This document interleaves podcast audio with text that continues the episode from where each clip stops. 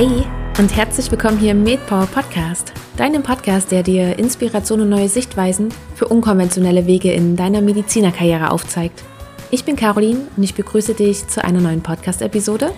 Heute habe ich Niklas Oppenrieder zu Gast und Niklas ist seit Anfang 2018 medizinischer Direktor bei PAN, der Physicians Association for Nutrition. Zuvor ist Niklas ganz klassisch in seine Facharztweiterbildung in der Pädiatrie gestartet und hätte da auch sogar nur noch ein Jahr benötigt, um diese zu beenden.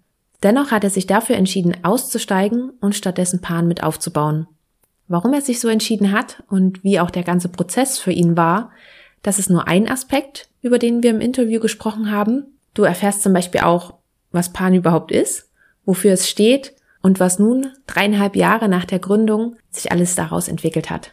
Ich finde, es ist ein sehr, sehr tolles Gespräch geworden. Niklas gibt ganz viele Einblicke in seine Gedanken, vor allen Dingen auch in den Entscheidungsprozess, aus der Klinik auszusteigen oder eben nicht. Und ich wünsche dir ganz viel Spaß beim Anhören und hoffe, dass du einiges für dich und vor allen Dingen auch für deinen Weg mitnehmen kannst. Ein ganz, ganz herzliches Willkommen hier im MedPower Podcast. Niklas Oppenrieder, ich freue mich sehr, dass du da bist und ich begrüße dich ganz herzlich. Vielen Dank. Ich freue mich über die Einladung oder ich freue mich hier sein zu können. Ja, ich freue mich auch, dass du da bist. Mm, Niklas, bei dir ist es nämlich so, dass du Arzt bist, deswegen bist du logischerweise hier im Podcast und mhm. du hast auch deine Weiterbildung in der Pädiatrie begonnen, hast diese aber nicht beendet, sondern bist seit jetzt, ich habe mal recherchiert, es sind so ungefähr dreieinhalb Jahre, bist du medizinischer Direktor bei PAN. Und bevor wir darauf eingehen, warum du das gemacht hast, warum du aus der Klinik raus bist, warum du bei PAN eingestiegen bist und bevor wir so auf den Weg eingehen, vorher die Frage, was ist PAN eigentlich? ja, ähm, PAN ist die Physicians Association for Nutrition, eine Organisation, die wir genau vor dreieinhalb Jahren ähm, gegründet haben. Wir sind Leute vor allem aus der Medizin und den Ernährungswissenschaften. Und PAN geht es darum, dass Ernährung ein deutlich zentralerer Teil des Gesundheitswesens wird und dass sich Leute aus dem Gesundheitswesen und schon auch aktuell zumindest insbesondere Medizinerinnen und Mediziner dafür einsetzen, dass ähm, die politischen Rahmenbedingungen ähm, sich bezüglich Ernährung, also bezüglich Gesundheit von Ernährung und bezüglich Nachhaltigkeit von Ernährung äh, deutlich verbessern. Nun ist ja dieses Thema Ernährung eigentlich ein komplett anderes als das Thema Pädiatrie, wo du damals drin stecktest. Und ich würde sehr gerne in diese Zeit einmal zurückgehen. Nimm uns doch mal bitte mit, wie kam das denn, dass du während deiner Weiterbildung darauf gestoßen bist? Oder vielleicht fängt es ja auch schon viel, viel früher bei dir an. Nimm uns da einmal bitte mit, wieso brennst du gerade auch für dieses Thema Ernährung? Ja, ähm, hat tatsächlich wenig mit meiner quasi bis zu diesem Zeitpunkt, an dem das aufgetaucht ist, wenig mit meiner medizinischen Laufbahn zu tun, auch nicht mit der Pädiatrie, aber auf jeden Fall mit einem Kind, nämlich ähm, mit meiner ersten Tochter. Ähm, genau, ich habe mich tatsächlich während Studium und ähm, dann auch ersten Arbeitsjahren wenig mit Ernährung beschäftigt oder zumindest im Zusammenhang mit Medizin also vielleicht mit ein paar Nachhaltigkeitsaspekten und auch ethischen Aspekten. Ähm, und dann waren, äh, war meine Frau mit unserer ersten Tochter schwanger und dann, das ist ja eigentlich so ein Klassiker, dass sich dann äh, junge Eltern oder genau, Eltern einfach oder werdende Eltern damit beschäftigen, ähm, was denn jetzt Ernährung für einen Einfluss hat und wie man sich ernähren soll in der Schwangerschaft und wie man dann das Kind ernähren soll und so weiter. Und ähm, in diesem Zusammenhang habe ich ein eine Fortbildung beim Professor Markus Keller besucht. Das ist ein, äh, nee, Doktor ist er, äh, Dr. Markus Keller, der sich vor allem mit pflanzlicher oder pflanzenbasierter Ernährung bei Kindern äh, beschäftigt, besucht. Und der hat mich dann, hat dann gesagt, hey, du bist Arzt, du interessierst dich für das Thema, geh mal auf eine Konferenz, die nennt sich Wetschmidt. Da geht es um pflanzenbasierte Ernährung in der Medizin. Ähm, die ist irgendwie so in drei Wochen. Ähm, und genau, dann bin ich relativ spontan dahin gefahren. Das war 2016 und das war tatsächlich so ein, ich würde sagen, so ein, also im Rahmen dieser beruflichen Entscheidung schon relativ einschneidendes Erlebnis, weil ich da zum ersten Mal sehr intensiv zu den Zusammenhängen von Ernährung und Gesundheit gehört habe. Und das hat mich echt, äh, ja, das hat mich einfach fasziniert. Also ich wusste bis da, vielleicht hat mich auch fasziniert, dass ich bis dahin so wenig drüber wusste. Auch zu den ganz simplen Zusammenhängen. So, welchen Stellenwert hat Ernährung eigentlich? Ich meine, dass gesunde Ernährung irgendwie ganz gut ist und äh, vielleicht bestimmt bei bestimmten chronischen Erkrankungen helfen kann oder helfen kann, denen vorzubeugen. Das hat man ja so grob im Kopf. Aber welchen Impact das wirklich haben kann, ähm, das hatte ich zumindest nicht auf dem Schirm und ich glaube, dass das auch nach wie vor viele Leute äh, im Medizinstudium nicht vermittelt bekommen.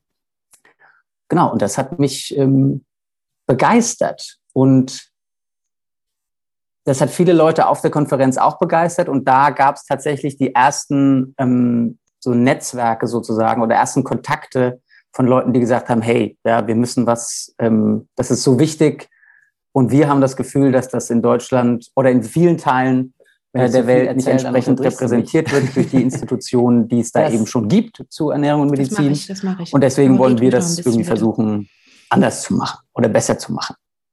Und ähm, das ist sicher auch auf einen fruchtbaren Boden gefallen, weil ich ähm, in der Zeit in der Klinik auf jeden Fall schon, glaube ich, ganz auf, also relativ klassisch auch auf, an viele Dinge gestoßen bin, die mich ähm, unzufrieden gemacht haben. Also vor allem mit dem System.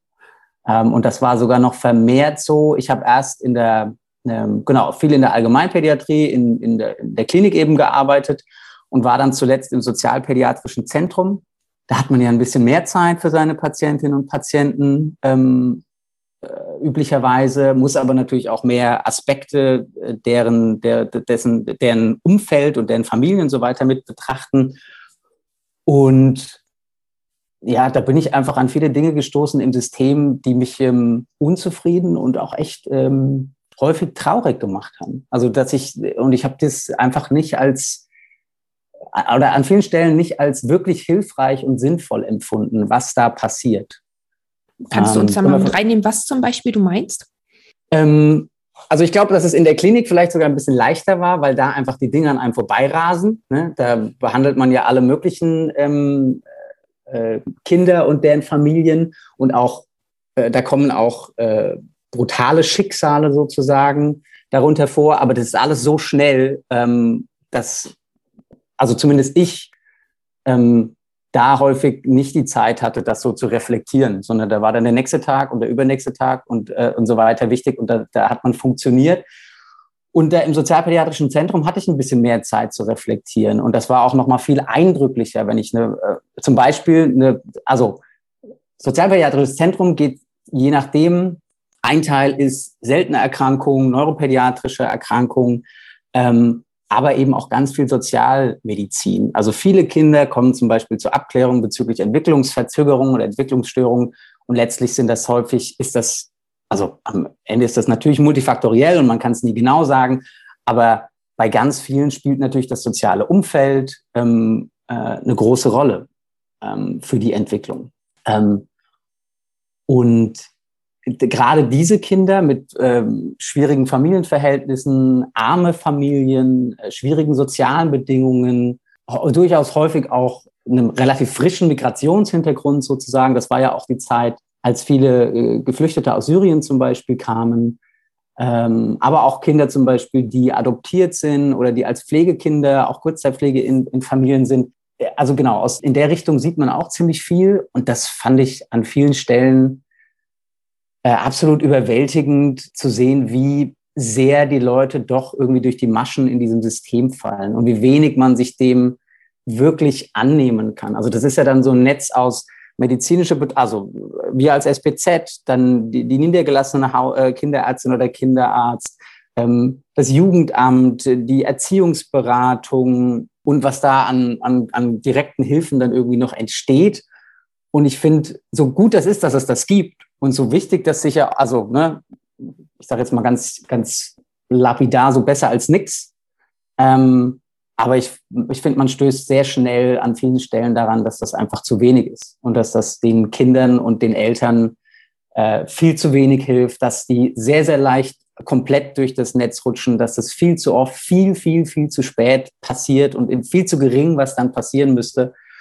Und ähm, genau, das hat mich schon auch auf jeden Fall zweifeln lassen an der Sinnhaftigkeit ähm, meiner Arbeit da. Und den Wunsch, ich meine, jetzt bin ich in einem ganz anderen Feld, ne? wenn ich, wenn, wenn das so linear gewesen wäre, die Motivation, dann wäre ich jetzt irgendwo eher, eher sozial engagiert sozusagen. Ähm, Aber ich glaube schon, dass das zu der Motivation dazu beiträgt, zu sagen, hey, ich will nicht irgendwie die, die Probleme akut behandeln und, und irgendwie versuchen, da Feuer auszutreten, sondern ich möchte eher auf der Seite arbeiten, die ähm, Probleme verhindert an ihrem Ursprung. Also gab es sozusagen zwei parallele Strömungen, könnte man sagen. Auf der einen Seite warst du total unzufrieden. Also was heißt total unzufrieden? Warst du unzufrieden mit dem System und so, wie es lief und hast aber dort für dich keine Möglichkeit gesehen, dich dort zu engagieren. Und auf der anderen Seite gab es diesen Ernährungsaspekt, wo du gesehen hast, ah, okay, wenn ich mich hier einbringe, dann kann ich tatsächlich auch langfristig etwas machen. Und deswegen hast du dich dann dafür oder damals entschieden, dass du rausgehst aus der Klinik, um Pan mitzugründen. Kann man das so sagen? Ja. Ja. Das kann man so sagen.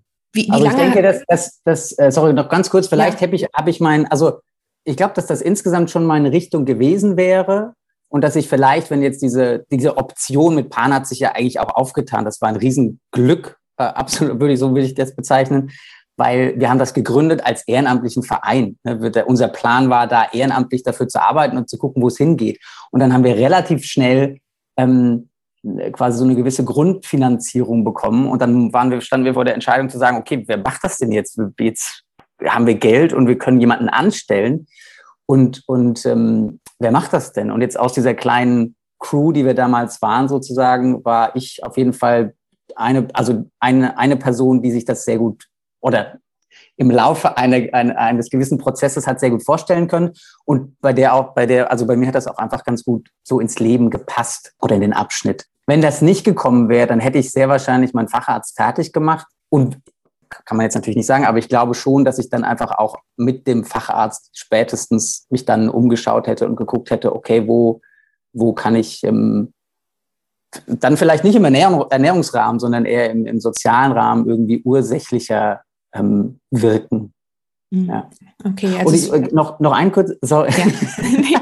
noch ein Kommentar, weil du sagst, genau, dass da so eine große Unzufriedenheit war. Es war nicht so, dass ich total frustriert jeden Tag in die Klinik bin. Ne? Also ich habe ich vermisse auch auf jeden Fall regelmäßig meine Arbeit mit den Kids und den Familien. Und das war auch ganz oft schön. Also ich finde, ähm, genau, jeder, der Pädiatrie macht, ähm, den beglückwünsche ich sehr und ähm, auch Sozialpädiatrie. Ähm, genau, aber es war eben auch neben der täglichen Arbeit, die durchaus äh, schön war, war es einfach, haben sich diese Frustrationsmomente gehäuft und dieses Verständnis davon, dass ähm, so schön das jetzt vielleicht auch in dem einen Fall ist, dass irgendwie diese, diese grundlegende Hilfe, die, die ich in diesem System leisten kann, irgendwie mir zu wenig ist. Mhm. Mhm. Wie lange können wir uns diesen Prozess vorstellen? Wann fing das ungefähr an oder wie, wie lange hast du auch ungefähr dafür gebraucht? Wirklich, das ist ja auch nochmal ein Schritt zu sagen, ich unterbreche oder ich höre mit meiner Facharztweiterbildung auf. Mhm. Das macht man ja nicht einfach mal so aus einer Laune heraus, sondern man überlegt sich das ja wirklich richtig gut, ob man das machen möchte oder ob man nicht Teilzeit geht und das andere parallel macht.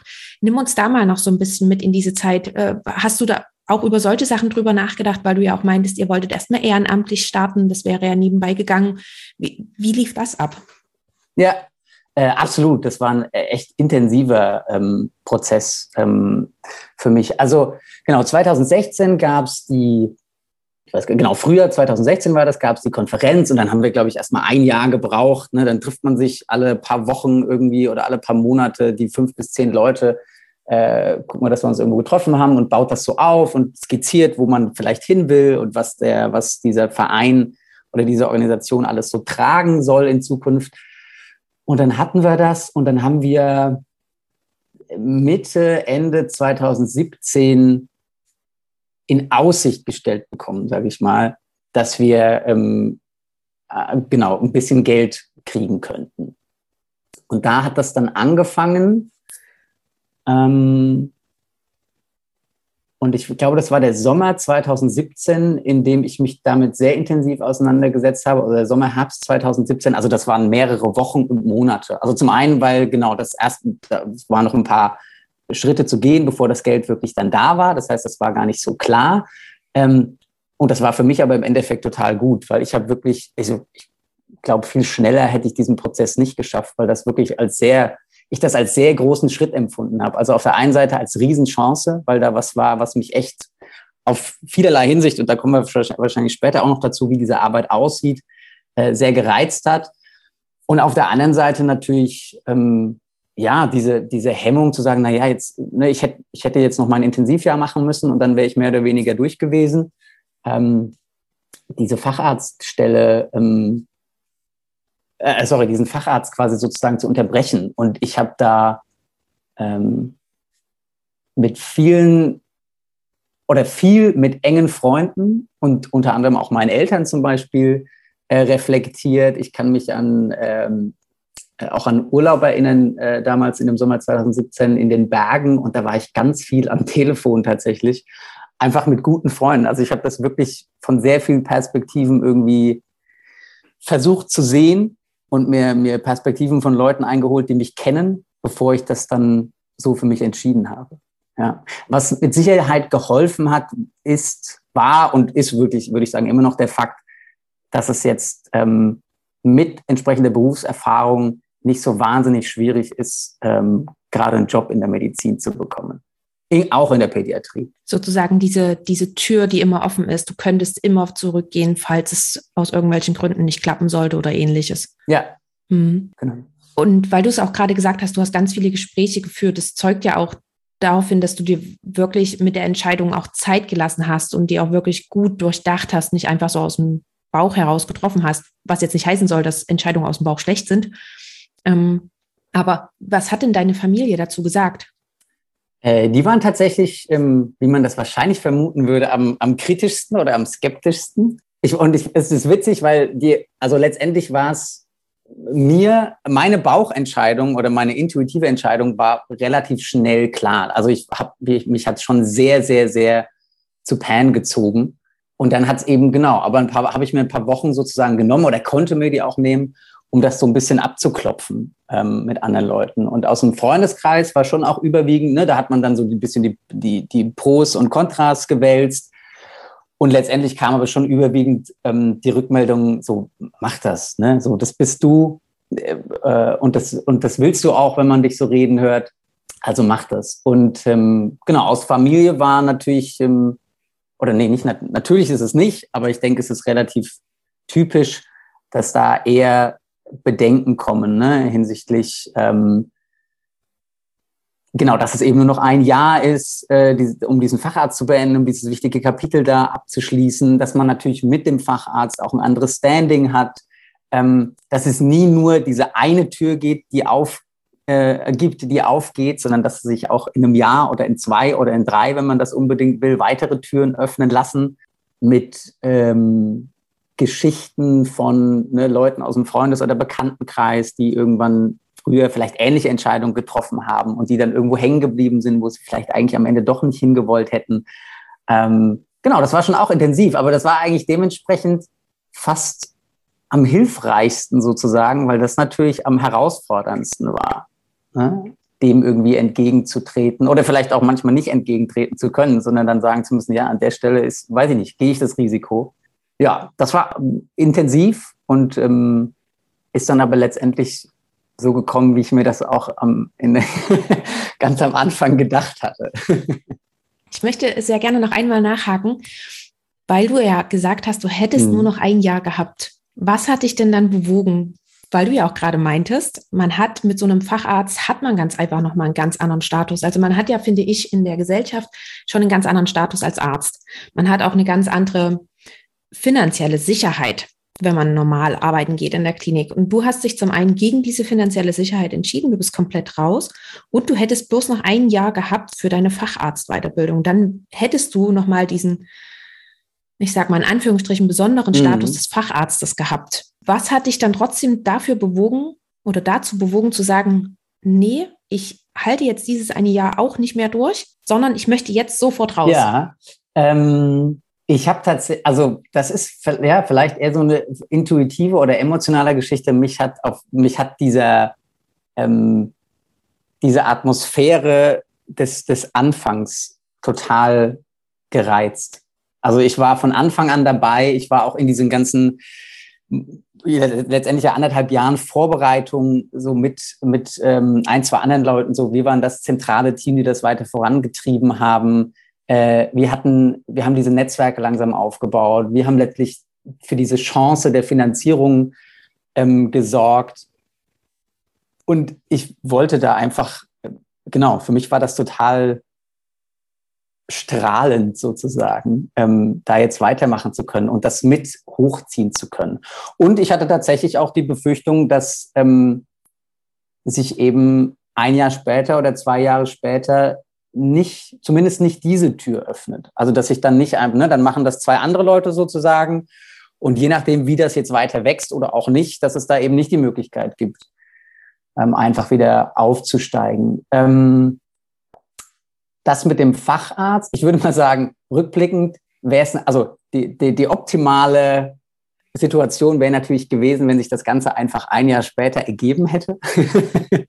genau, weil man jetzt, ähm, früher habe ich ja jetzt nicht so versucht, in die medizinische Welt reinzuwirken, sage ich mal, sondern da habe ich halt mein, meine Arbeit in, in meinem Krankenhaus mit meinem, mit meinem ähm, Team sozusagen da gemacht. Und jetzt, wo ich das aber vermehrt mache, ist es natürlich schon so, dass man merkt, ne, dass Facharzt und auch eine Promotion ähm, auf jeden Fall äh, hier und da eine höhere Durchschlagskraft haben. Ähm, letztlich ist es aber so, dass meine aktuelle Arbeit dieses medizinische gar nicht so sehr betont. Also das in den ersten ein, zwei Jahren war das vielleicht manchmal so ein Moment, wo ich dachte, ha, wenn du jetzt äh, einen Titel oder einen Facharzt hättest, dann wäre das wahrscheinlich einfacher. Mein Arbeitsfeld hat sich aber so ein bisschen verschoben innerhalb der Organisation, so dass ich da jetzt, also ich, äh, genau, so dass ich da jetzt nicht glaube, dass das ein Riesenvorteil gewesen wäre, äh, äh Riesenvorteil wäre. Mhm, okay. Und dann würde ich in, in die Anfangszeit von Pan jetzt auch gleich mal noch mit einsteigen, hm, weil du ja auch meintest, ihr wolltet das eigentlich erst ehrenamtlich machen und auf einmal hat sich diese Möglichkeit der Finanzierung geboten. Mhm wie, also hole uns einmal in diesen Prozess rein von, wir machen das ehrenamtlich bis hin zu, okay, wir kriegen jetzt eine Finanzierung. Wie habt ihr die vor allen Dingen auch bekommen? Und das ist ja dann nochmal ein Next Level, was man ja dann auch nochmal anstrebt. Wie waren auch da eure Gedankengänge? War das dann eher so beängstigend, oh mein Gott, sollten wir das jetzt machen, weil eigentlich wollten wir das alles nicht? Oder ja, das ist ja ziemlich cool, dass wir jetzt auch noch diese Möglichkeit haben. Und ähm, da gehen ja noch mal ganz, ganz viele Türen mehr auf, die wir, an die wir vorher gar nicht gedacht haben. Wie war da der Prozess bei euch? Genau. Also letztendlich haben wir mit einer befreundeten Non-Profit-Organisation quasi waren wir damals viel im Kontakt und die über deren Kontakte haben wir letztendlich dann auch die Stiftung ähm, gefunden, die, die unsere Idee und uns irgendwie als Personen irgendwie so weit vertraut hat, dass die gesagt haben, ja, das schieben wir jetzt mal an ähm, für zwei, drei Jahre. Ähm, und wir waren eigentlich sehr schnell auch da, also begeistert, dass sich diese Möglichkeit ergeben hat. Das war sicher mit so ein bisschen Respekt und so vielleicht so dieses, oh, passiert das jetzt wirklich ähm, verbunden, aber nicht mit wirklich Angst, weil wir schon, also wenn ich sage, dass wir davon ausgegangen sind, dass wir das ehrenamtlich erstmal aufsetzen und dass das erstmal ehrenamtlich wächst, dann hatten wir das vor Augen, weil wir alle überhaupt nicht erfahren natürlich in diesem, in diesem Non-Profit-Business sozusagen waren und keinerlei realistische Einschätzung davon hatten, wie, wie einfach, also wie einfach oder schwer das sein würde, Geld zu bekommen. Und da haben wir uns, glaube ich, so ein bisschen, ähm, also die ganz großen Pläne ähm, oder die, ne, dass das irgendwann eine, eine wirklich äh, eine Organisation mit ähm, Personal ist, die auch irgendwie international agiert. Das war natürlich so als Vision ähm, im Kopf. Aber ähm, ja, also das haben wir uns vielleicht auch nicht so nicht ganz getraut, ne, zu, zu träumen, dass das irgendwie so schnell gehen kann. Also wir haben schon gedacht, hey, die Basis, wir machen das ehrenamtlich, das, das können wir auch alle gut, weil wir ja alle unseren Job oder unser Studium oder was auch immer haben. Und was kommt, das kommt. So, wenn das, wenn das, wenn sich die Chance ergibt, dann ergreifen wir die. Aber wir rechnen jetzt erstmal nicht damit, dass die sich ergibt. Ähm, und dass die sich dann letztlich sogar so ergeben hat, dass wir ähm, Geld bekommen haben, bevor wir ja tatsächlich außer einer Idee und ein paar äh, engagierten Leuten irgendwas vorzuweisen hatten. Damit haben wir natürlich schon mal gleich gar nicht gerechnet. Aber als es dann da war, war, ähm, war auf jeden Fall große Freude und ähm, genau, dieser weitere Glaube daran, dass das, dass das wachsen kann. Ist ja auch nochmal eine Bestätigung von außen. Wenn, wenn man von außen sozusagen Geld für seine Idee bekommt, dann ist es ja auch nochmal, okay, meine Idee ist nicht nur für mich gut, weil ich sie gut finde, sondern auch andere finden sie gut und wir müssen das voranbringen. Absolut. Mm, war das auch, war das auch für dich dann auch nochmal so ein Aspekt zu sagen, weil du bist ja aus der Klinik rausgesprungen, wie vorhin schon erwähnt, auch aus einem mhm. finanziellen Sicherheitspolster. Und ähm, war das dann auch für dich auch nochmal so ein Punkt, okay, wir bekommen Geld, auch ich bin irgendwie mit abgesichert? Oder wie hast du dir auch vor allen Dingen diese erste Zeit mit überlegt zu überbrücken?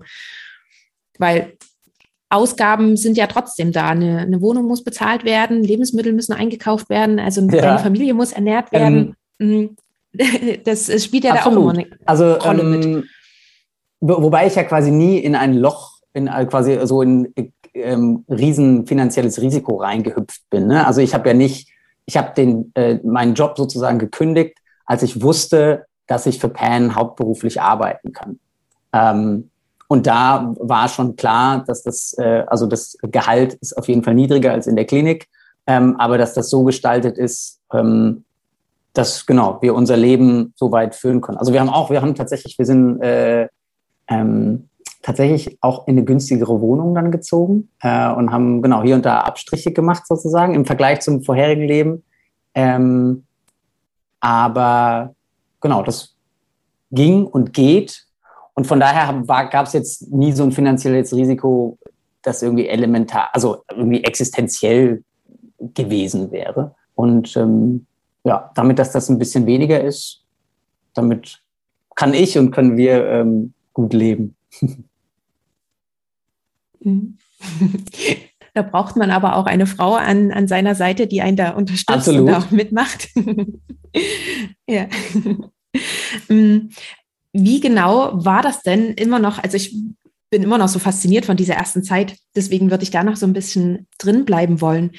Wie habt ihr euch da auch reingeteilt? Wie viele Leute wart ihr insgesamt und vor allen Dingen auch, gerade du als Arzt hast ja auch nicht so diesen betriebswirtschaftlichen Background, den man vielleicht noch mit benötigt oder auch so Sachen wie, wie ziehe ich denn so ein Projekt überhaupt auf? Was mache ich zuerst? So eine ganze Projektplanung, worauf richten wir unseren Fokus? Wie war da auch eure Aufgabenverteilung? Habt ihr euch da nochmal Leute mit reingeholt oder habt ihr das alles intern gemacht? Wie, mhm. wie habt ihr das gelöst? Ja, äh, genau, das ist äh, eine sehr berechtigte Frage. Wir haben am Anfang waren das überwiegend Leute aus der Medizin, ein paar Leute, die, die ähm, also auch aus ähm, verschiedenen Teilen von Europa, die auch schon ein bisschen Erfahrung hatten ähm, in größeren Projekten sozusagen. Wir hatten, wie gesagt, eine befreundete NGO, ähm, mit denen wir quatschen konnten. Aber das war, war schon so, ähm, also wenn ich jetzt rückblicke auf unser allererstes äh, Pitch-Deck sozusagen oder unsere allerersten strategischen Überlegungen, ähm, dann muss ich immer lachen, weil sich da genau auf jeden Fall sehr viel geändert hat. Aber es hat anscheinend trotzdem ausgereicht, um, um, äh, um das Geld zu bekommen. Und als es dann darum ging, es ging letztlich darum, genau zwei Leute anzustellen. Also das war das, ähm, das war die Anschubfinanzierung, das hat die uns erlaubt. Und dann war eben aus unserer kleinen Crew, ich, wir waren so fünf bis zehn Leute. Und wart ihr alles, alles Mediziner oder ja, alle irgendwie aus dem Gesundheitsberuf? Und überwiegend Mediziner, ja. Zwei mhm. ähm, Ernährungswissenschaftlerinnen ansonsten alles MedizinerInnen, ja. Ähm, genau, und dann ging es um zwei Leute anzustellen und ich war letztlich auch aus diesen fünf bis zehn der äh, Einzige, bei, de, der das, bei dem das gepasst hat sozusagen oder der das vielleicht passend gemacht hat und der das wollte. Und dann war klar, dass die zweite Stelle also, also dass meine Stelle eben eher der, der inhaltliche Fokus, medizinische Fokus, vielleicht auch ein bisschen strategische Fokus ist. Und dann war klar, dass der, die zweite Person eine sein muss, die äh, genau vielleicht eher einen betriebswirtschaftlichen Hintergrund hat, einen Projektmanagement-Hintergrund hat ähm, und so weiter. Ähm, und die haben wir tatsächlich, genau, das haben wir relativ ähm, gezielt auch gesucht. Ich bin gerade genau ähm, vor allem also dann im Freundeskreis geguckt, ähm, wer könnte da passen. Und ähm, genau die zweite Person, die damals quasi mit mir angefangen hat hauptberuflich, ist auch heute noch unser Geschäftsführer, äh, genau der Marc Hofmann. Und ja, der vereint all diese Dinge, die ich gerade genannt habe. Und hast du dir auch für dich auch nochmal überlegt, dass du dich noch in bestimmte Richtung nochmal weiterbilden möchtest, dass dir danach irgendwie ein paar Informationen fehlen, gerade was das zum Beispiel das Thema Ernährung angeht. Natürlich, du hast gerade erwähnt, ihr hattet Ernährungswissenschaftlerinnen mit dabei, aber du hast auch gesagt, dass du ja vorher kaum mhm. etwas mit Ernährung sozusagen am Hut hattest. Ähm, hast, hast du dich da auch besonders nochmal ähm, weitergebildet? Also wir hatten, genau, wir hatten Leute an Bord und ich habe ich hab den Ernährungsmediziner ähm, gemacht oder zumindest diesen Kurs gemacht. Ich habe dann den, den letztlich den, den Schein sozusagen nicht mehr, ähm, also ich kann mich nicht so bezeichnen, weil ich die, äh, weil ich dann aus der Klinik raus war und diese Praxisberichte sozusagen nicht einreichen konnte. Und wobei ich das, ja. Das heißt, den, entschuldige, wenn ich unterbreche, der Ernährungsmediziner, genau. der von der Ärztekammer anerkannt ist. Ja, wobei ich jetzt auch okay. gleich dazu sagen würde, dass das, ähm, also dass auch mir das als Außenstehender nicht wirklich ausreichen würde, weil das auf jeden Fall, ähm, ne, das kann man ja in verschiedenen Modulen machen. Äh, und ich glaube, das ist jetzt mittlerweile auch gewachsen. Damals war das noch irgendwie so ein Zehn-Tage-Kurs und das reicht natürlich nicht aus, um wirklich tief irgendwie in die Ernährung und Ernährungsmedizin einzutauchen. Das war auf jeden Fall was, wo wir uns ähm, sage ich mal, beholfen haben mit mehreren Leuten aus dem Team, auch eben genau ähm, ErnährungsberaterInnen, ErnährungswissenschaftlerInnen, die da von Anfang mit dabei waren, aber eben nicht ähm, hauptamtlich.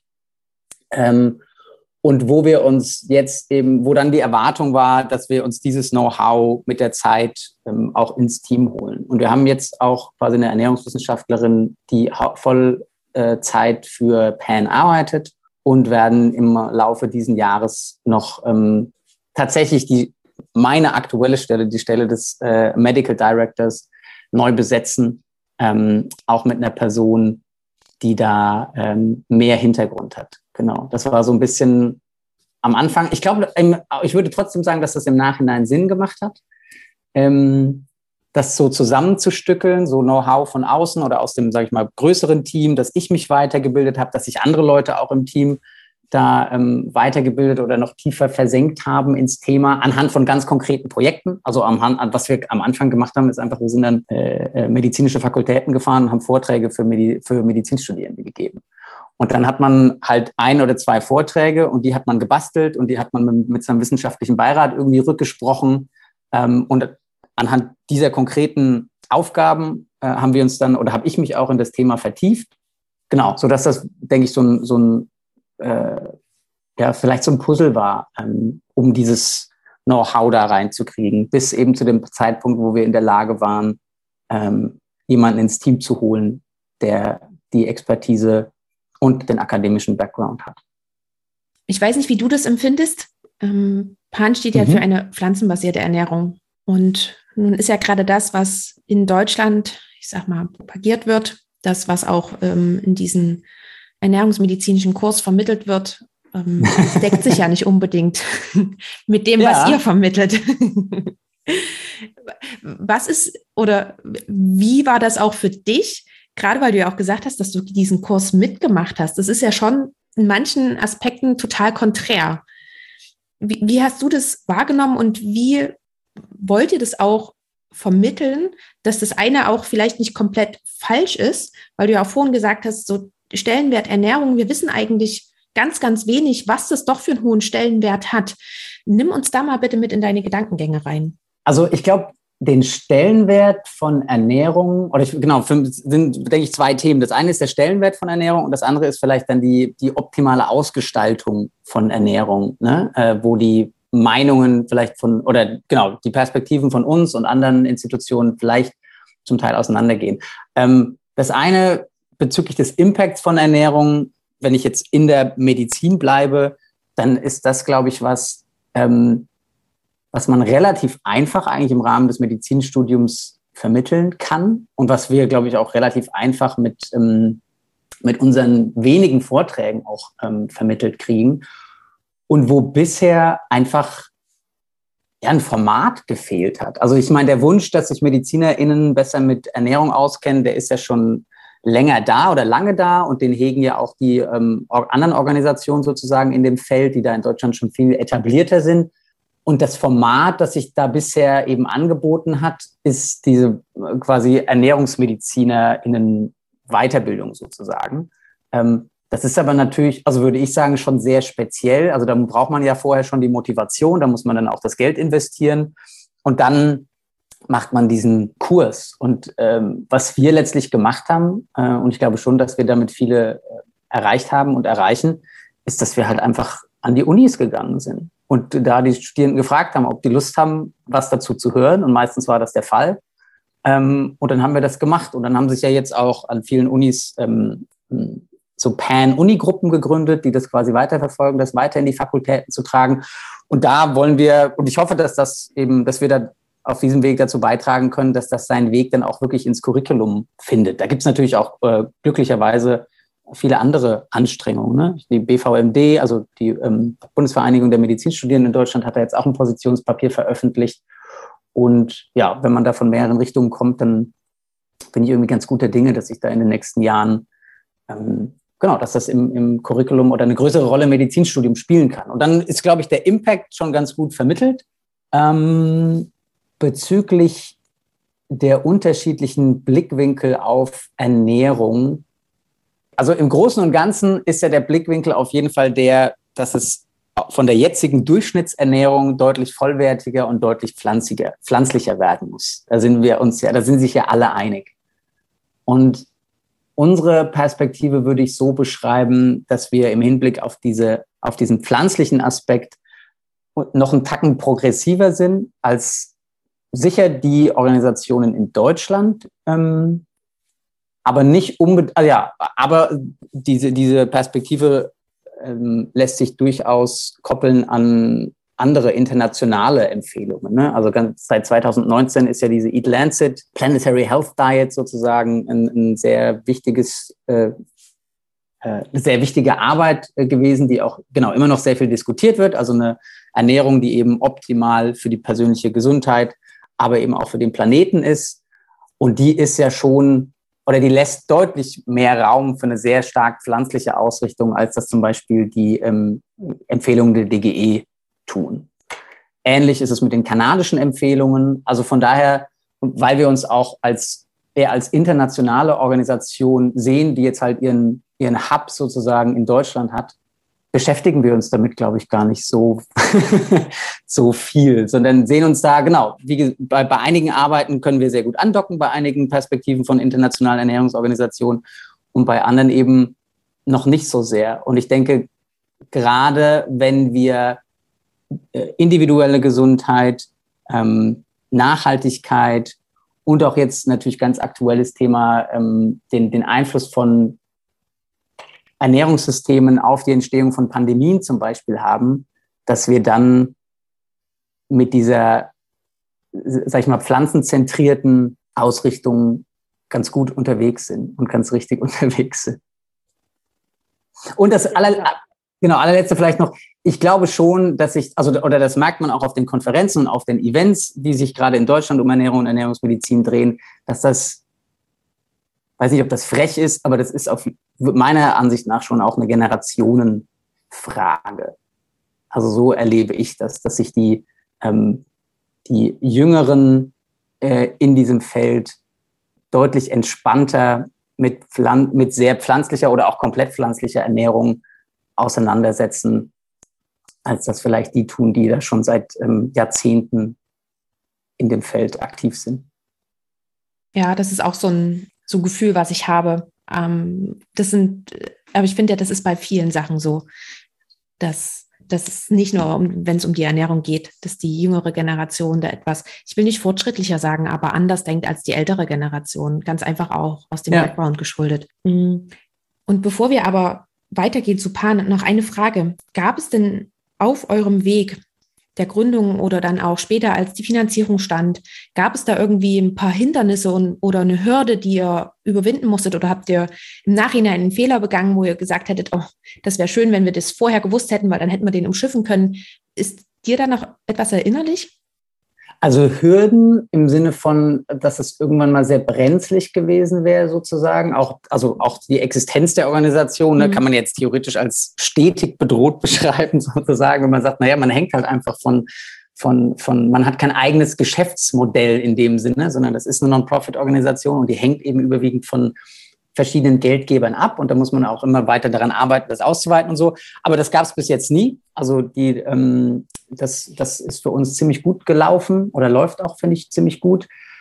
Ähm, Dinge, die wir hätten besser machen können, das ist eine super Frage, die müssten wir uns eigentlich häufiger stellen. Ähm, ich, ja, ich, ich weiß es immer nicht, weil sich ja, ähm,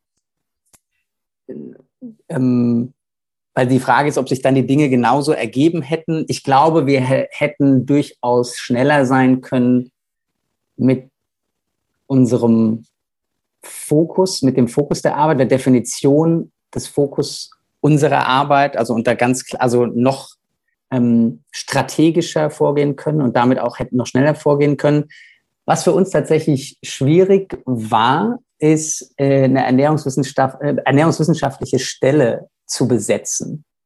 Und das hat mit Sicherheit damit zu tun, dass zum, also jetzt als die zwei, ähm, sag ich mal, hauptamtlich Tätigen, das Marc und ich, da tatsächlich natürlich wenig Erfahrung hatten ähm, und nicht genau antizipiert haben, wie schwierig das ist, jemanden zu finden, der eben wissenschaftlich sehr akkurat arbeitet, der aber gleichzeitig sich auch zutraut, ähm, genau, in, äh, auch mal in klaren Messages zu kommunizieren. So wissenschaftliche Kommunikation ist ja häufig sehr, sehr zurückhaltend, weil man eben dieses noch, äh, äh, noch nicht genau weiß und jenes noch nicht genau weiß und weil das auch anders sein könnte. Und das ist ja auch gut so. Aber ähm, das ist vielleicht auch so ein bisschen ein Hindernis für viele Dinge. Also ich, und ich glaube zum Beispiel, dass man das in den USA, so, also soweit ich das mitkriege, deutlich besser und entspannter hinkriegt als, als in Deutschland, wo diese Zurückhaltung noch mal größer ist. Und äh, ja, so wie wir das jetzt kennengelernt haben, eben auch in, das ist ja auch, spielt natürlich eine Rolle in den Laufbahnen der Leute, die wir dann ähm, vielleicht anstellen wollen. Und genau, das war auf jeden Fall äh, bisher, würde ich sagen, die größte Herausforderung. Und das ist natürlich auch relevant für viele Projekte, logischerweise. Danke dir fürs Teilen. Und da würde ich auch gern gleich weiter anschließen, nämlich, was ist denn jetzt innerhalb in diesen dreieinhalb Jahren mittlerweile aus Pan geworden? Du hast schon gesagt, ihr seid nicht nur in Deutschland tätig, ihr seid international tätig, es haben sich Unigruppen gebildet, es haben sich so Regionalgruppen, wenn ich das richtig mitbekommen habe, ähm, also auch außerhalb von Unis Gruppen gebildet. Hol uns da einmal rein. Was habt ihr in diesen dreieinhalb Jahren alles schon erschaffen? Sehr gerne. Ähm, genau, manchmal denke ich, es ist echt ganz schön viel, manchmal denke ich, es ist noch viel zu wenig. ähm, ähm, aber es ist, also es ist auf jeden Fall mehr, als ich mir das jemals äh, gedacht hätte. Ähm, und ähm, wir sind jetzt zu fünft und äh, bei Pan International ähm, quasi im, im Kernteam und werden dieses Jahr noch eine sechste Person anstellen.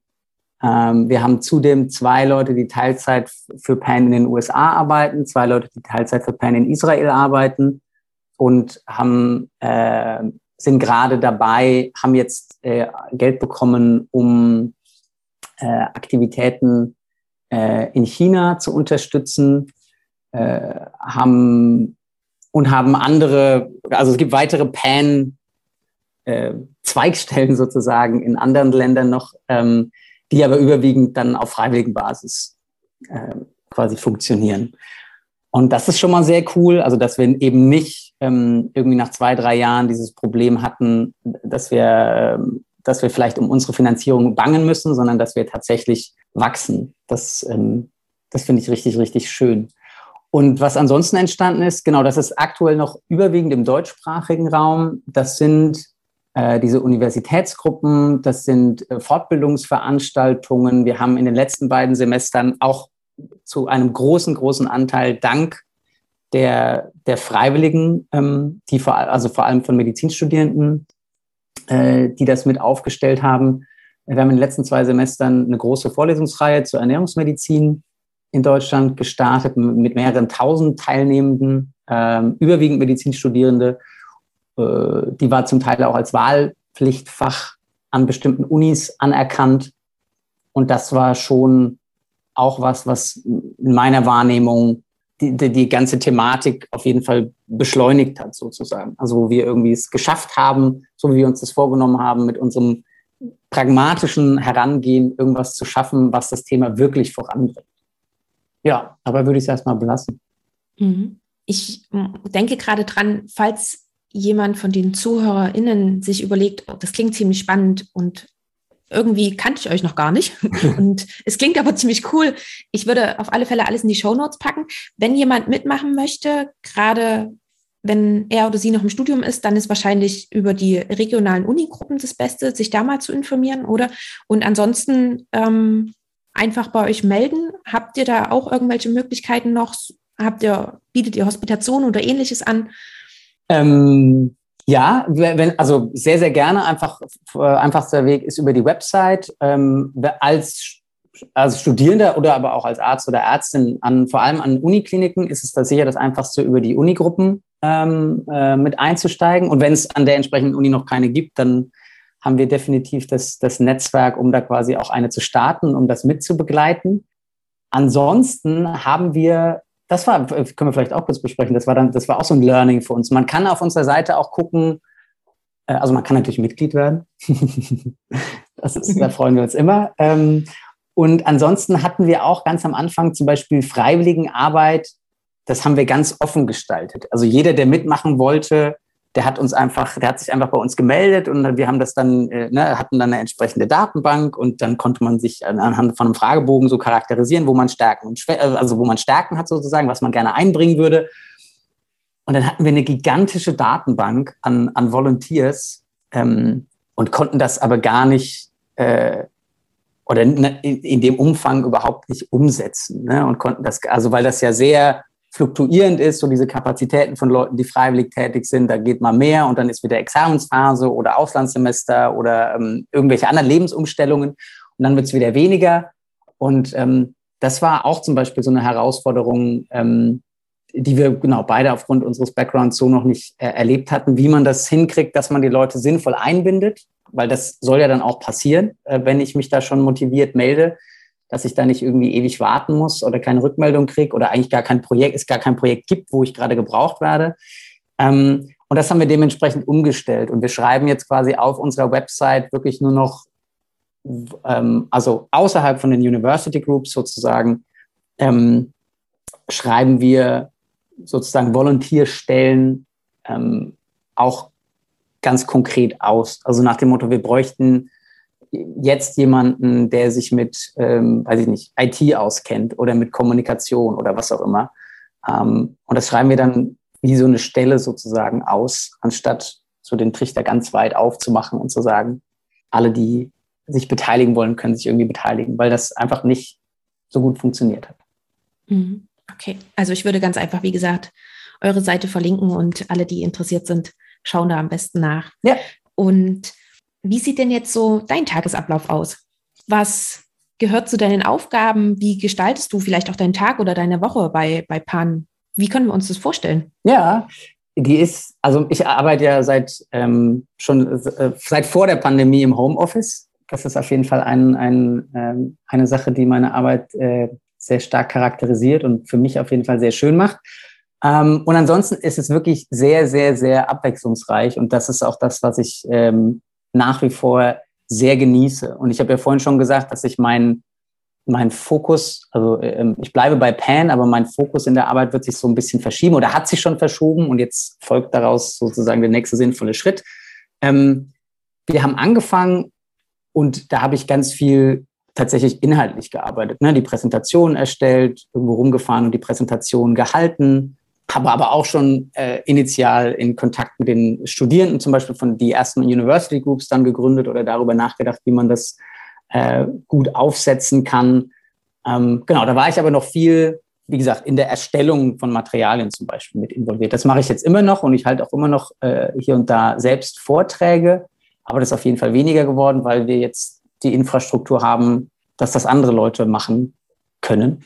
Und ich kümmere mich viel um tatsächlich, also um Internationalisierung, um Fundraising, also darum, ähm, mehr Geld reinzuholen. äh, genau, wir kümmern uns gerade intensiv darum, wie wir diese Anstrengungen in den verschiedenen Ländern, wie wir das irgendwie besser strukturieren können. Jetzt, ich gucke jetzt gerade mal in meinen Kalender. Und insofern ist wirklich jeder Tag anders. Also der beginnt immer mit einem guten Morgen-Meeting mit allen aus dem Team. Und dann ist er sehr unterschiedlich. Wie gesagt, ich mache immer noch äh, Arbeit an ganz konkreten inhaltlichen Projekten. Wir überarbeiten gerade unsere diese initialen Präsentationen zum Beispiel. Wir äh, launchen demnächst unsere neue Website. Wir starten demnächst auch einen Online-Kurs sozusagen zur Ernährung in der Medizin, wo ich, den habe ich zum Beispiel jetzt nicht inhaltlich selbst erstellt, aber bin letztendlich aufgrund meiner Position dafür inhaltlich letztlich verantwortlich. Das heißt, ich gucke mir das natürlich auch an. Ähm, dann kommen eben diese strategischen Sachen dazu äh, bezüglich der internationalen Weiterentwicklung und gerade weil wir jetzt äh, zu Beginn des Monats ähm, eine Person eingestellt haben, die sich ausschließlich um Fundraising kümmern kann, ähm, ist das gerade ein sehr großer Fokus von mir. Also das gemeinsame Besprechen, welche potenziellen Geldgeber gibt's, welche, an welchen Projekten könnten die interessiert sein von uns, wie präsentieren wir diese Projekte bestmöglich. Ähm. Also ein bunt gemischtes Potpourri an Aufgaben, die du da hast. Wie viele Arbeitsstunden bist du denn ungefähr in der Woche für Pan tätig? Hm. Ich schätze mal irgendwas zwischen 40 und 50. An, in, zu manchen Zeiten, wir hatten zum Beispiel jetzt im März eine Online-Konferenz, äh, die WetchMed tatsächlich, die wir jetzt quasi selbst mitgestalten und nicht nur besuchen. Ähm, da waren es sicher mehr äh, in den Wochen vorher. Ähm, aber ansonsten, ja, finde ich, hält, ist das, wird das irgendwo zwischen 40 und 50 sein. Mhm, okay. Und ist halt so, also das ist das, ähm, das Gute am Remote-Arbeiten ist, also wir haben natürlich eine gewisse Tagesstruktur, aber es ist natürlich auch viel Freiheit drin. Ähm, und das heißt schon, dass ich auch zum Beispiel, ähm, ich arbeite manchmal bis zum, früh, bis zum frühen Nachmittag sozusagen und dann habe ich äh, spät abends, wenn die, oder am späteren Abend, wenn die Kids im Bett sind, ähm, arbeite ich noch mal ein bisschen. Das passt auch ganz gut, weil sich ja, ähm, äh, wenn man in verschiedenen Zeitzonen arbeitet sozusagen oder mit Menschen in verschiedenen Zeitzonen, dann ist das eigentlich unumgänglich. Oder gerade auch mit, mit den ähm, Leuten, die freiwillig tätig sind und die natürlich tagsüber auch ähm, jetzt, jetzt nicht zu normalen Bürozeiten sozusagen äh, können, dann sind das natürlich auch meistens Abendstermine. Okay bevor wir so langsam zum Ende kommen, ich habe noch zwei Fragen. Und die erste Frage ist, was hat dadurch, dass du jetzt bei Pan arbeitest, was hat das mit dir verändert? Zum einen wirklich mit, mit dir, vielleicht mit deiner Persönlichkeit und was hat es aber auch in deiner eigenen Ernährung geändert? Die erste Frage beantworte ich zuerst, weil die ist viel leichter zu beantworten. ähm, ich würde schon sagen, dass die besser geworden ist ähm, also noch vollwertiger vor allem, pflanzlich wahrlich schon vollwertiger. Genau, und dass ich einfach nach wie vor immer weiter dazu lerne. So, ähm, ja, das, also von daher hat das sicher zur Qualität der Ernährung in unserer Familie, würde ich sagen, beigetragen. Ähm, und die erste Sache, was hat das mit mir gemacht? Ähm, ich fühle mich auf jeden Fall extrem wohl, für Pan zu arbeiten. Das, also manchmal würde ich mir wünschen, dass, dass wir, wahrscheinlich wünscht sich das jeder, dass wir noch irgendwie einen größeren Impact haben könnten.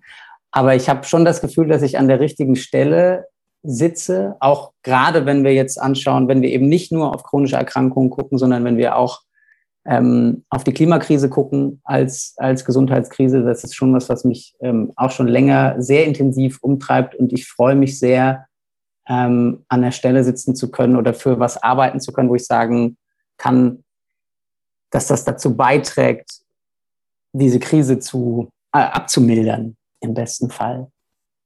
Also das genieße ich sehr. Ich genieße tatsächlich sehr dieses Remote-Arbeiten und im Homeoffice-Arbeiten. Also ich finde, ich habe weniger Konflikte mit mir selbst bezüglich der Vereinbarkeit meines Berufs ähm, und äh, Zeit mit meiner Familie ähm, weil sich das, wie gerade eben schon gesagt, einfach freier einteilen lässt, ähm, weil ich zum Beispiel abends arbeiten kann.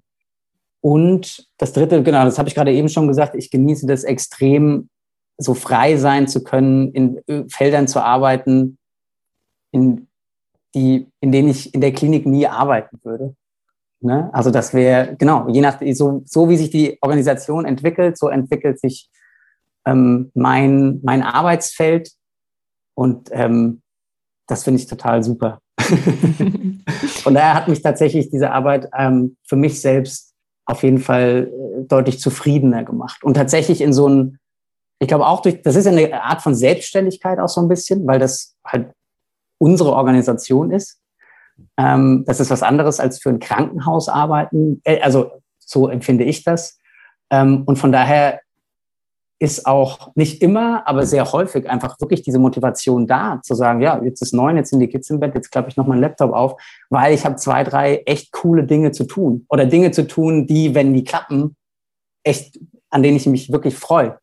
Und ähm, das war zumindest für mich in der Klinik äh, schon, da habe ich mich schon eher als, äh, ja, das war für mich schon auch eher eine Mühle, mhm. in der ich halt, in der man Sachen abarbeiten muss. Also rückblickend würdest du auch sagen, du hast damals alles richtig gemacht. Der Schritt raus aus der Klinik und sofort raus aus der Klinik war genau der richtige für dich. Ja. Überlegst du aber noch manchmal deine Fahrradsweiterbildung abzuschließen? Oder ist das vielleicht sogar eine Option, die es gibt? Das ist, also ich, über, man, ich überlege natürlich ständig, man überlegt ja ständig viele Optionen. Ähm, ich hatte tatsächlich auch zu Beginn mal gesagt, hey, wenn das mit Pan läuft, wenn wir wachsen, dann kann ich mir auch vorstellen, irgendwie Teilzeit das zu machen äh, ein bisschen Pan, äh, bisschen Klinik und dann meinen Facharzt weiterzumachen. Und dann überlege ich mir auch immer wieder, wenn man diese ganzen tollen Felder schaut, mit denen wir jetzt aktuell zu tun haben, ne, Public Health zum Beispiel, äh, dass ich auch, auch da gibt es gute Weiterbildungsmöglichkeiten, irgendwie sich da weiter reinzuarbeiten. Ähm, aktuell sehe ich mich Vollzeit hier und ich kann mir, also ich denke manchmal drüber nach, wie das wäre, ähm, oder wo es vielleicht noch weiter hingeht. Und ich kann mir tatsächlich beide Richtungen vorstellen. Also vielleicht gehe ich irgendwann zurück, wobei ich da durchaus großen Respekt davor habe, so nach mehreren Jahren plötzlich wieder in dieses extrem intensive ähm, Arbeitsumfeld einzutauchen. Ähm, und ich kann mir aber auch vorstellen, weil ich wirklich sehr viel ähm, gefallen habe an diesen Aufgaben, die ich jetzt eher so im, in, im Rahmen dieser Non-Profit-Arbeit zu erledigen habe, dass ich dem erhalten bleibe sozusagen. Aber vielleicht nicht bei Pan, sondern irgendwo anders. Ähm, das weiß ich aber zum Beispiel gar nicht. Ich äh, habe ja jetzt gerade den, den, Luxus, quasi in unserer Organisation arbeiten zu können. Und ob ich jetzt bei anderen Organisationen so gute, gute Chancen hätte, das weiß ich überhaupt nicht.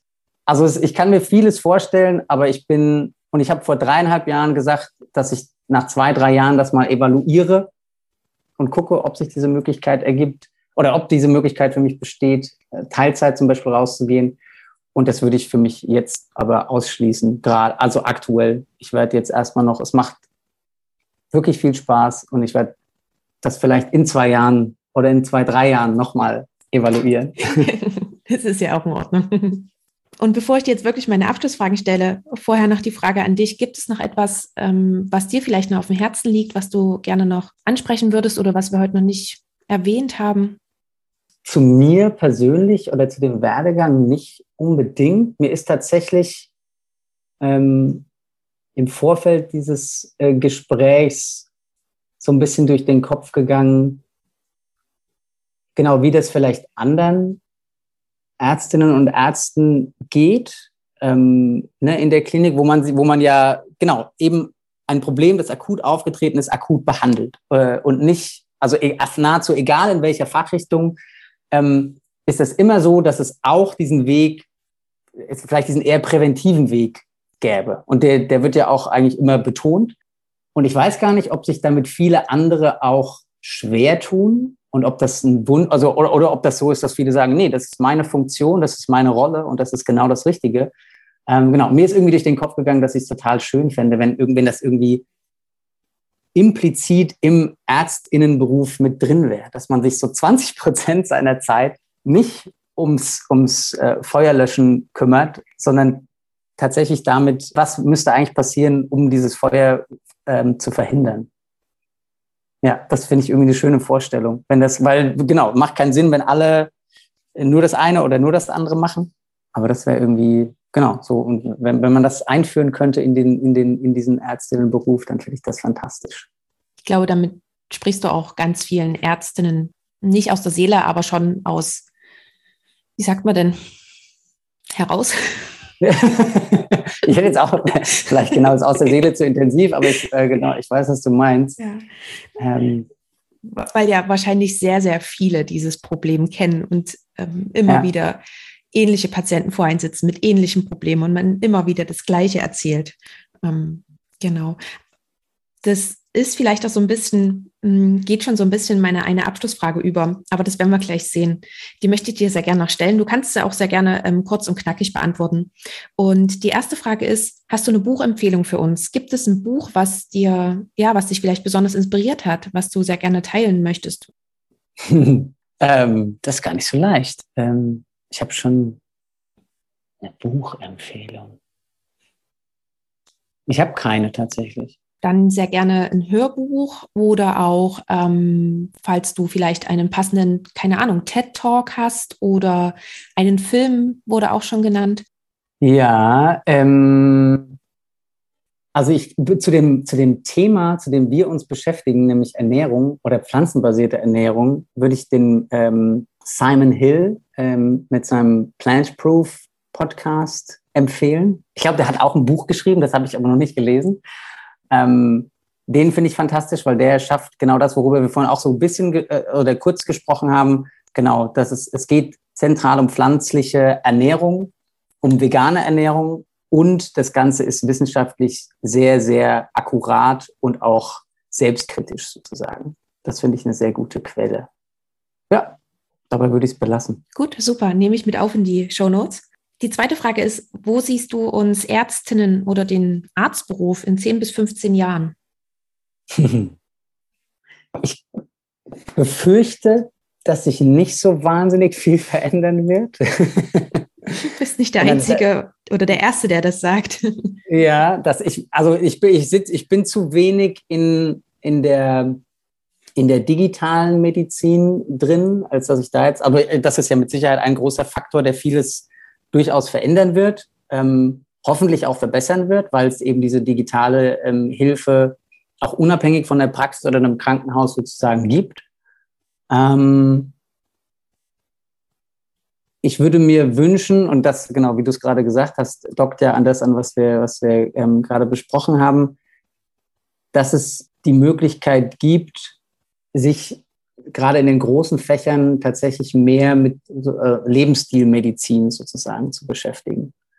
Und dass man da auch, also das, und, also zum einen in der wirklich medizinischen Praxis, zum anderen aber auch, dass der Public Health Aspekt eine größere Rolle im Ärztinnenberuf einnimmt. Also dass das zu einem beruflichen Selbstverständnis gehört, sich auf gesellschaftlicher und auch politischer Ebene dafür einzusetzen, dass, genau, dass ganz simpel, dass viele Krankheiten verhindert werden. Dadurch, dass wir eine bessere, sinnvollere gesellschaftliche Struktur haben und dass dem, genau, dafür tatsächlich auch Raum gegeben wird. Mhm, super, danke dir fürs Teilen. Und die letzte Frage ist, gibt es einen Tipp, über den du dich damals gefreut hättest, zu Beginn des Studiums oder zu Beginn der Facharztweiterbildung? Oder auch vielleicht mit anderen Worten gesagt, wenn du jetzt nochmal zurückreisen könntest mit deiner jetzigen Erfahrung, was würdest du deinem jüngeren Ich mitgeben? Ich muss kurz überlegen, auf Medizinstudium und Facharztweiterbildung bezogen. Ähm, ich würde dem jüngeren Ich auf jeden Fall mitgeben, dass es sich mehr trauen soll, Fragen zu stellen. auch dumme Fragen oder vermeintlich dumme Fragen. Ich finde, das ist, also ich habe das so erlebt, dass, dass das in der Medizin sowohl im Studium als auch im, äh, später im Arbeitsalltag immer noch deutlich schwieriger ist als in vielleicht in anderen Berufen oder Ausbildungen. Und ich würde tatsächlich für mich ganz persönlich, persönlich meinem jüngeren Ich noch mitgeben, dass ich mich doch bitte deutlich früher mit Public Health äh, und den sozialen Determinanten von Gesundheit beschäftige und da auch tatsächlich Wege, Wege verfolge in Institutionen, die es schon gibt. Ich habe mich da früher nie gesehen, also in den, also im Kleinen sozusagen auch in, äh, ähm, äh, weiß ich nicht, in Gruppen an der Uni, aber dann auch im Großen. Also was es da alles an Möglichkeiten gibt, sich eigentlich als Medizin Studierender oder Studierende einzubringen und auch, weiß ich nicht, durch ähm, äh, politische, auch andere gesellschaftliche Organisationen äh, eben auch ganz früh schon weiterzubilden und Netzwerke zu bilden, ähm, um da ja, so eine, so eine Plattform zu haben, die einem dann wieder ganz viele Möglichkeiten eröffnet. Das hätte ich mir tatsächlich gewünscht und da hätte ich mir vielleicht auch, ja, wobei, nee, ist eigentlich nur eine Nachricht an mich. Ich glaube nicht, dass da jemand anderes verantwortlich ist, mich nicht, mich nicht besser darauf hingewiesen zu haben. Mhm. Super, danke dir. Ich glaube, das ist, ja, auch wenn es eine persönliche Nachricht an dich selber ist, ist das trotzdem nochmal ähm, wertvoll auch für andere. Also ganz, ganz lieben Dank. Und wir haben etwas überzogen, aber es war einfach so spannend. Ich habe dieses Gespräch mit dir sehr genossen. Es hat mir super viel Spaß gemacht. Wir haben manche Themen tatsächlich nur angerissen, weil da einfach die Zeit hier dafür nicht reicht. Aber ich glaube, wir haben ein paar wertvolle kleine Imports gesetzt. Und ja, ich möchte dir ganz, ganz herzlich für dieses Gespräch, möchte ich mich bei dir bedanken und vor allen Dingen auch für deine Zeit, die du uns geschenkt hast. Danke dir. Sehr gerne. Ich bedanke mich auch. Das hat auf jeden Fall Spaß gemacht, das so zu reflektieren. Das war das Interview mit Niklas Oppenrieder. Ich hoffe wie immer, dass du einiges für dich mitgenommen hast und du kannst mir natürlich auch gerne schreiben, was das alles für dich war, entweder per E-Mail oder auch via Instagram oder via LinkedIn. Und ich habe dir die ganzen Kontaktdaten zum Podcast einmal in den Shownotes verlinkt. Also schau da unbedingt mal rein und schau vor allen Dingen auch rein, wenn du noch mehr zu Niklas und auch zu Pan erfahren möchtest. Vielleicht möchtest du dich einmal näher mit dem Thema Ernährung auseinandersetzen oder du machst es vielleicht schon und vielleicht reizt es sich auch, dass du einmal mitmachen möchtest und Pan unterstützen willst. Wenn das vielleicht für dich zutrifft, dann schau am besten auf ihrer Webseite einmal nach. Dort findest du alle weiteren Informationen und auch die erwähnten Unigruppen sind dort zu finden. Außerdem habe ich dir in den Show Notes Niklas Empfehlungen verlinkt und auch noch ein Instagram-Profil von einer Ärztin, die sich ebenfalls mit dem Thema pflanzenbasierte Ernährung auseinandersetzt und aufgreift. Denn diese Empfehlung ist Niklas noch nach unserer Aufnahme eingefallen und er wollte sie ja gerne noch als Empfehlung mit abgeben. Deswegen reiche ich sie dir sozusagen jetzt nach.